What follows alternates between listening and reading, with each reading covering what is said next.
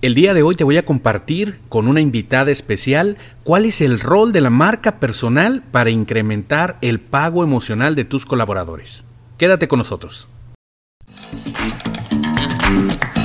Estás escuchando Emotional Paycheck con el doctor Jaime Leal, un podcast dirigido a líderes de equipo y profesionales de la gestión de talento. Retén talento en la empresa. Incrementa la productividad y las ventas un espacio para incrementar el pago emocional de tus colaboradores. ¿Listo? ¡Comenzamos! ¿Qué tal amigos? Bienvenidos a un podcast más. En esta ocasión tenemos una invitada especial y como lo prometimos, eh, vamos a estar hablando acerca de la marca personal.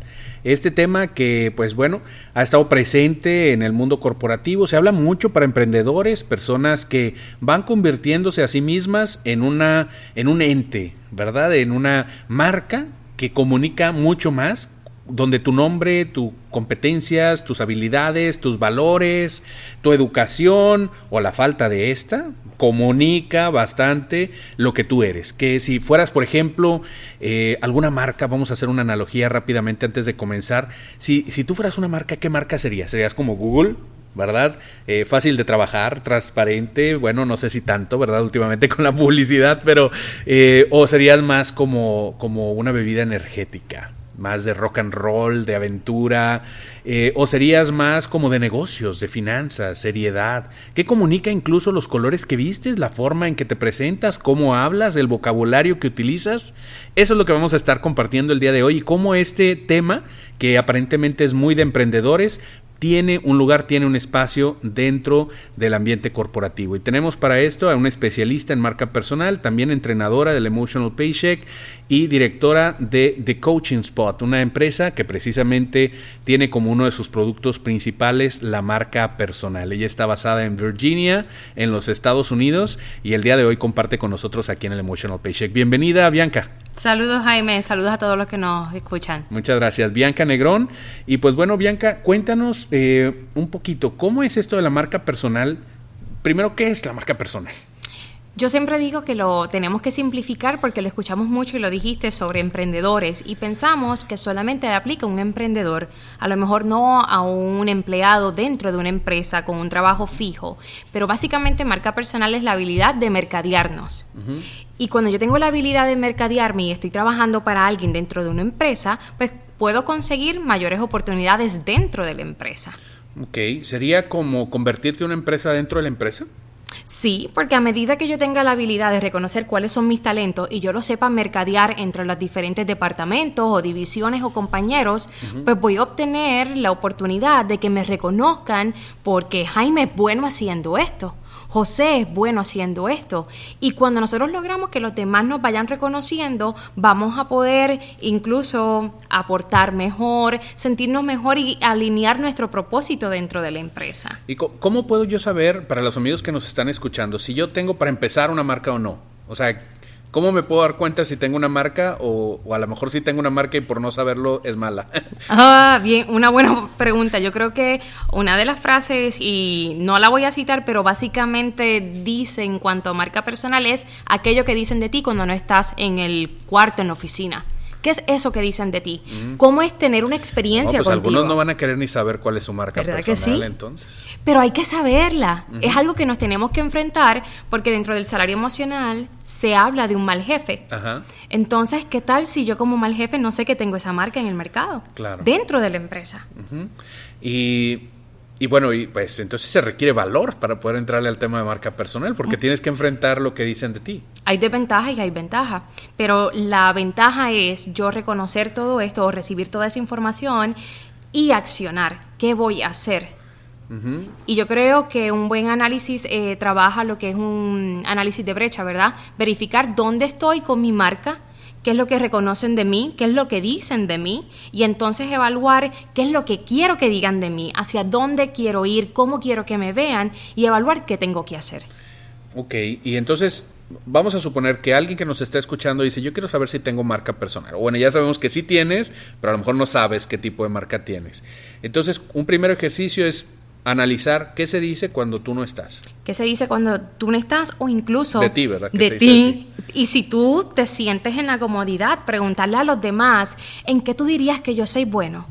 ¿Cuál es ese talento que tú reconoces en mí? ¿Qué significa trabajar conmigo? Son muy buenas preguntas que se las puedes hacer.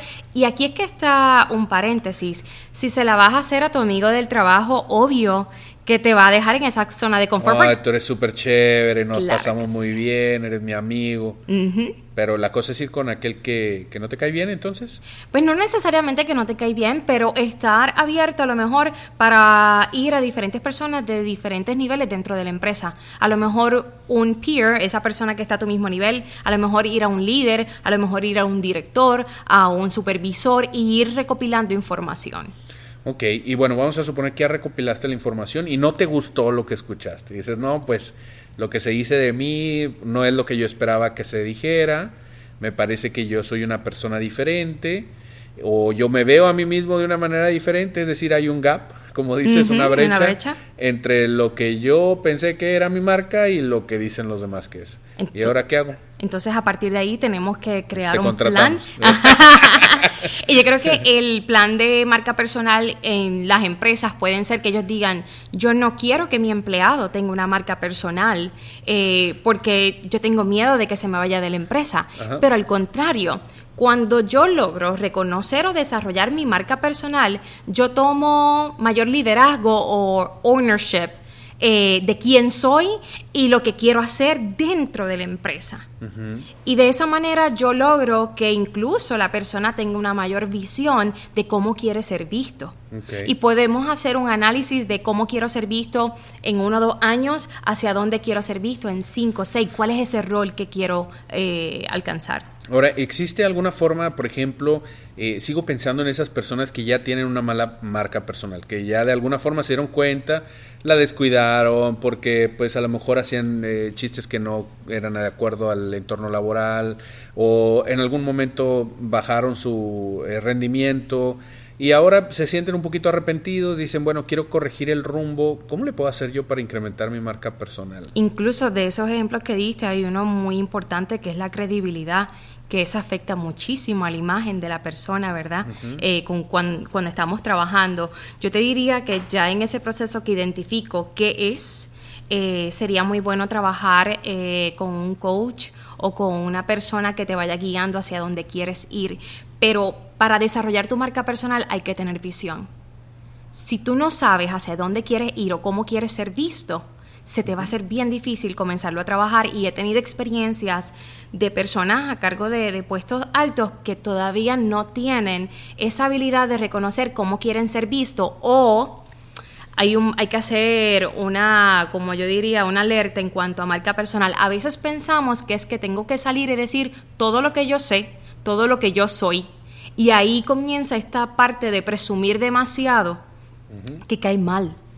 Y yo tengo esta frase que siempre digo que lo mejor que podríamos hacer cuando estamos desarrollando la marca es presumir, pero con humildad. ¿Es posible? Claro que sí. ¿Cómo le haces? Pues mira, yo llevo muchos años.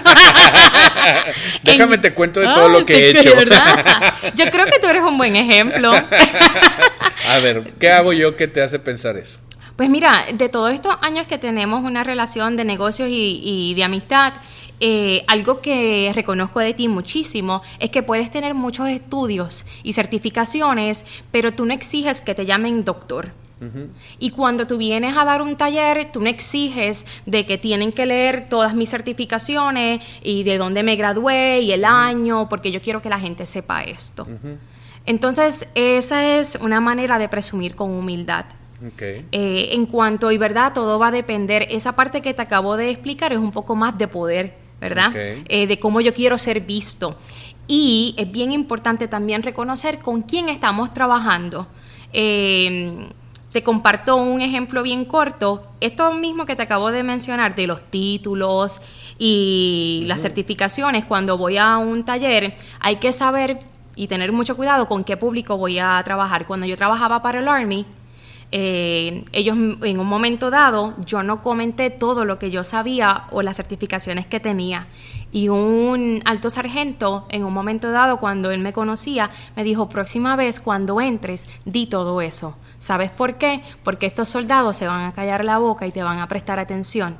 ¿Por qué? Porque es un ambiente de una cultura de poder hacen caso a base del estudio o del rango que tenga la persona. Claro, ahí las certificaciones son importantes. Correcto. El rango es importante. Correcto. Sí. Correcto. Entonces hay que saber dónde estás. Ahora, eh, en una empresa corporativa tradicional, eh, el hecho de que ya, ya explicabas que vas a desarrollar a alguien que tenga una marca personal no implica que se va a ir, implica que encuentra lo que hace bien, cómo lo quiere comunicar, se convierte en un mejor embajador de la empresa. Sí, y de eso se trata. Cuando yo logro reconocer cuál es mi propósito con la empresa, porque logré identificar cómo mis habilidades y talento van a darle un valor añadido a la empresa y a mi carrera, entonces yo me convierto en un embajador de marca. ¿Por qué? Porque la gente, esta persona que desarrolló esta marca, trabaja para esta empresa, se siente orgulloso de trabajar allí. Claro. Y lo puede mercadear dentro de la empresa, que estas son las personas que rápido alzan la mano para ser voluntarios y te atraen personas porque inspiran a otros. Y también tenemos los casos de embajadores de marca online, que es el que se toma la foto, el que dice que estoy aquí, que mi empresa es buena y me atrae talento. Claro. Ahora, yo lo que he visto, por ejemplo, me ha tocado, tú sabes que viajo frecuentemente, y me ha tocado ver grupos de personas que se ve, es evidente, que van de la misma empresa y prácticamente se ve que, los viste el mismo sastre, el mismo sastre, ¿verdad? Eh, se visten de la misma forma. Y yo creo que esto es parte de la marca también de la empresa. Correcto. Eh, he visto algunos eh, grupos de ejecutivos que viajan completamente con todo el business attire Incluso cuando van en el avión, yo no sé cómo lo logran, porque yo llego súper sudado. con chaqueta y este, todo. Sí, pero ellos están con su saco, su chaleco, su corbata y, bueno, uno se da cuenta de que eso es lo que está comunicando la empresa, pero al mismo tiempo me encuentro un grupo de a lo mejor de otra empresa, y voy a decir eh, un poco más creativa, vamos a llamarle así, donde todos van con su camiseta ahí de rock and roll y, del grupo de la banda favorita, unos pantalones vaqueros o jeans, unas sandalias y el otro con el cabello largo y el otro pintado de algún color. Y pareciera que esa es otra marca. Es decir, hay ¿No hay un protocolo para tener una marca o prácticamente cualquier cosa es marca o, qué es lo que sucede? Parte del componente de la marca sí viene la imagen y el uniforme. Y cuando trabajamos en la empresa el uniforme hay que estar bien consciente de qué proyecta ese uniforme. ¿Va a venir la gente porque quiere utilizar ese uniforme o va a venir incluso porque no hay uniforme y es relajado? Eh, yo he tenido experiencias donde yo he trabajado para empresas en el área de recursos humanos y se me ha hecho bien difícil acoplarme porque a mí me gusta vestirme con mis tacones, con mis chaquetas. Y en una empresa donde trabajé era más relajado. Y daba un nivel de informabilidad para mí. Pero para ellos, ellos estaban bien. ¿Por qué? Porque era una empresa de manufactura. Y cuando vamos a hablar de eso, por ejemplo, el empleado de línea que está en el piso ¿Cómo se va a sentir? ¿Cómo tú puedes hacer mayor conexión? ¿Con una chaqueta y una corbata? O a lo mejor estar un poco más relajado al mismo nivel de ellos, de cómo ellos están vestidos. Claro. Entonces también depende con quién vas a platicar. Fíjate que eso me llama la atención porque había una persona en una empresa petrolera, bueno, la única empresa petrolera grande en México que es Pemex, eh, lo tengo que decir abiertamente porque es la única, no tiene caso andar escondiendo nombres, que eh, llegamos de traje completos, eh, visitando con un cliente y era una persona de alto rango en, en la organización y se mete a cambiar a la oficina y sale con el uniforme de cualquier operario de la empresa que era pantalón color khaki, camisa color khaki con el logotipo de la empresa, se quitó el reloj, se puso sus botas de seguridad y entró. Y con todo el mundo, era prácticamente se perdía en todos los uniformes que eran iguales. Salimos, se volvió a poner el traje y seguimos nuestra reunión. Y, yo me quedé con esa imagen y dije, mira qué interesante, él, él, utiliza la ropa como una forma de conectar también y lanzar un mensaje de aquí estoy. Si soy el líder, soy uno de los líderes de la empresa, pero a la vez aquí estoy, soy uno más y cumplo con las regulaciones. Correcto, trabajé para una empresa japonesa donde todo el mundo tenía una camisa que no importaba que tú eras un empleado de oficina, cuando tú ibas al piso, por respeto, te tenías que poner esa camisa y los zapatos de seguridad. Entonces es como ser solidario, pero a la misma vez yo creo que se puede alinear el concepto de presumir con humildad. Puedo tener esta posición, pero si yo tengo que bajar acá y estar contigo a tu nivel y entenderte y ir a la línea contigo, yo me voy a poner el uniforme porque soy solidario. Claro. ¿Qué consejo le darías a las personas que están apenas aprendiendo este tema o que tal vez están en una empresa y dicen, bueno, pues yo quisiera que mis colaboradores en la empresa, los empleados de la organización, conocieran del tema de marca personal? ¿Por dónde empezamos? Pues mira, es una de las áreas que yo creo que las empresas a lo mejor no ven una inversión, pero sí es importante. Eh, yo diría que lo primero que tenemos que invertir en es apoyar a que nuestros empleados logren reconocer su talento y su potencial en la empresa. Okay. Y de la única manera en que ellos van a entender esa parte es uno, identificando esos talentos y habilidades, pero no lo podemos dejar ahí. Es bien importante conectarlo con la empresa. Mira, esta es la visión de la empresa en 2, 3, 4, 5 años. Estas son las oportunidades de crecimiento en la empresa. Con lo que tú tienes, ¿cómo te podemos apoyar a que tú te desarrolles dentro de la empresa?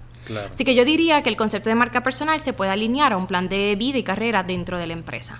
Ok, muy bien. ¿Es, es posible? ¿Es viable? Claro que sí, es posible. Y una de los, yo te diría, de los trends eh, que he visto muchísimo en clientes que me llegan que no saben cómo empezar la marca personal o tienen un desafío, mayormente lo he podido identificar que pueden tener ese desafío de reconocer sus habilidades y talentos, pero también autoestima.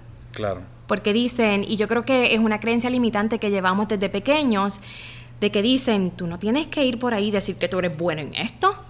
Las cosas buenas así hay que irse cuidando porque vas a estar presumiendo y el que presume cae mal. Claro. Entonces me voy cohibiendo. Nos jueguen contra eso. Correcto, me voy cohibiendo y cuando voy a la empresa, no digo, ¿verdad? Todo lo que sé, me lo guardo, pero entonces a lo mejor hasta me cae mal el que sale y alza la mano a cada rato, el que está por todos lados y a lo mejor tiene mayor conexión con las personas, porque ha sabido venderse. El concepto de marca es sabernos mercadear porque somos un producto y es como nos vendemos. Así que no podemos entrar en esa represalia por otro que tiene mayores oportunidades dentro, eh, dentro de la empresa porque ha logrado a lo mejor identificar esos talentos y habilidades y los ha sabido mercadear. Perfecto. Y para cerrar, eh, la psicología del color. Con los colores, yo sé que te gustan los colores. Eh, por ejemplo, vamos a hablar de si yo quisiera llegar a una no sé, algún evento y promover a que, traigo ideas nuevas, que trae dinamismo, qué color debería usar en mi corbata, por ejemplo, o algún tono. Eh, anaranjado, ese amarillito, esos son tonos creativos. Y yo creo que aprovechando que estás diciendo esa parte de colores, eh, yo utilizo mucho los colores y lo utilizo con respeto a mis clientes. Yo utilizo muchísimo el color anaranjado porque ese es el mío, porque es de innovación y creatividad, pero por ejemplo, en un evento de salario emocional, reconozco dónde estoy y me voy a poner el color verde significando, ¿verdad?, esa solidaridad con esa marca. Okay. Eh, color es excelente de usar el gris, que siempre es ese tono profesional y no es tan fuerte, a lo mejor como un negro completo, eh, y es un gran complemento. Ok, muy bien. ¿Y colores para no usar? Para no usar. Pues todo depende. Mira, el rojo puede ser como que es alerta de no mucho rojo, especialmente las mujeres. Eh, a veces utilizamos la chaqueta roja y algo más rojo, entonces se prefiere que sea solamente un, un accent, eh, solamente un detalle. puede ser los zapatos, puede ser la chaqueta, puede ser el lápiz labial. O el hombre en la eh, corbata, nada Correcto, no tanto. no creo que haya un traje rojo, pero. Mm, eh, uno nunca sabe. yo he visto muy violetas. Así, sí, sí. Pero yo creo que en la parte de color, si trabajas para una empresa, utilizar sus colores.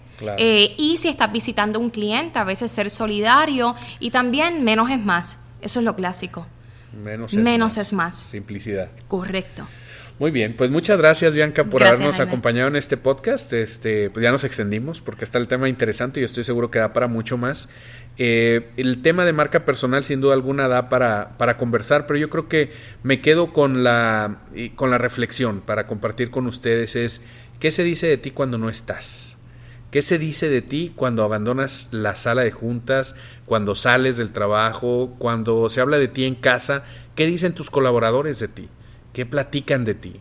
eh, que pues si tú tal vez eres un líder, hablarán bien de ti. Es más, los hijos de tus colaboradores te tendrán en buena estima o serás esa persona de la que se pasa quejándose su papá y diciendo cosas pues que no son tan agradables y no podemos repetir en este podcast. ¿Qué es lo que sucede? ¿Y qué estás haciendo para mejorar si es que no estás de acuerdo con esa imagen que se tiene de ti?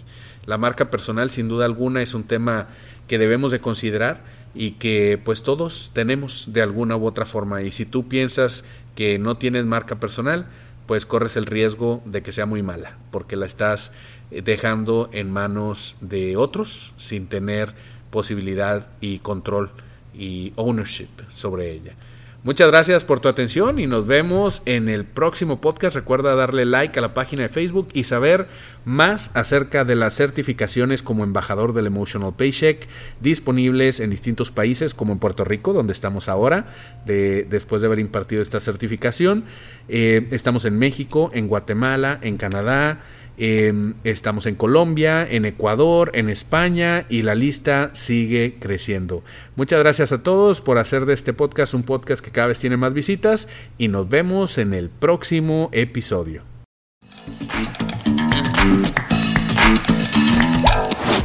Gracias por acompañarnos en un episodio más de Emotional Paycheck, una producción del Instituto Canadiense de Pago Emocional.